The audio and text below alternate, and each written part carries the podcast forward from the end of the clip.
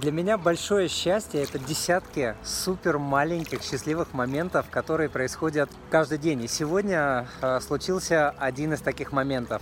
Мы только что плавали с моей четырехлетней дочкой в бассейне, веселились.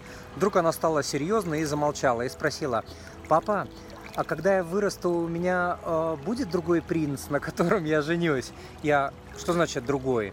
Она, ну, не ты. Я, нет, доча, я твой король, а когда ты вырастешь, ты выйдешь замуж за принца, но я всегда останусь твоим королем. Она, я не хочу другого принца, и обняла меня за шею крепко-крепко. И тут я почувствовал такую огромную любовь в этой маленькой девочке, что мое сердце сжалось, потом разжалось, потом еще разжалось. И в эти несколько секунд я почувствовал себя очень-очень счастливым. В общем, мой девиз э, – искать счастье в мелочах и не ждать, что что-то большое свалится, придет или случится, и тогда я точно стану счастливым. Это большое и так сваливается на нас каждый день, только в виде маленьких-маленьких капелек. Пока!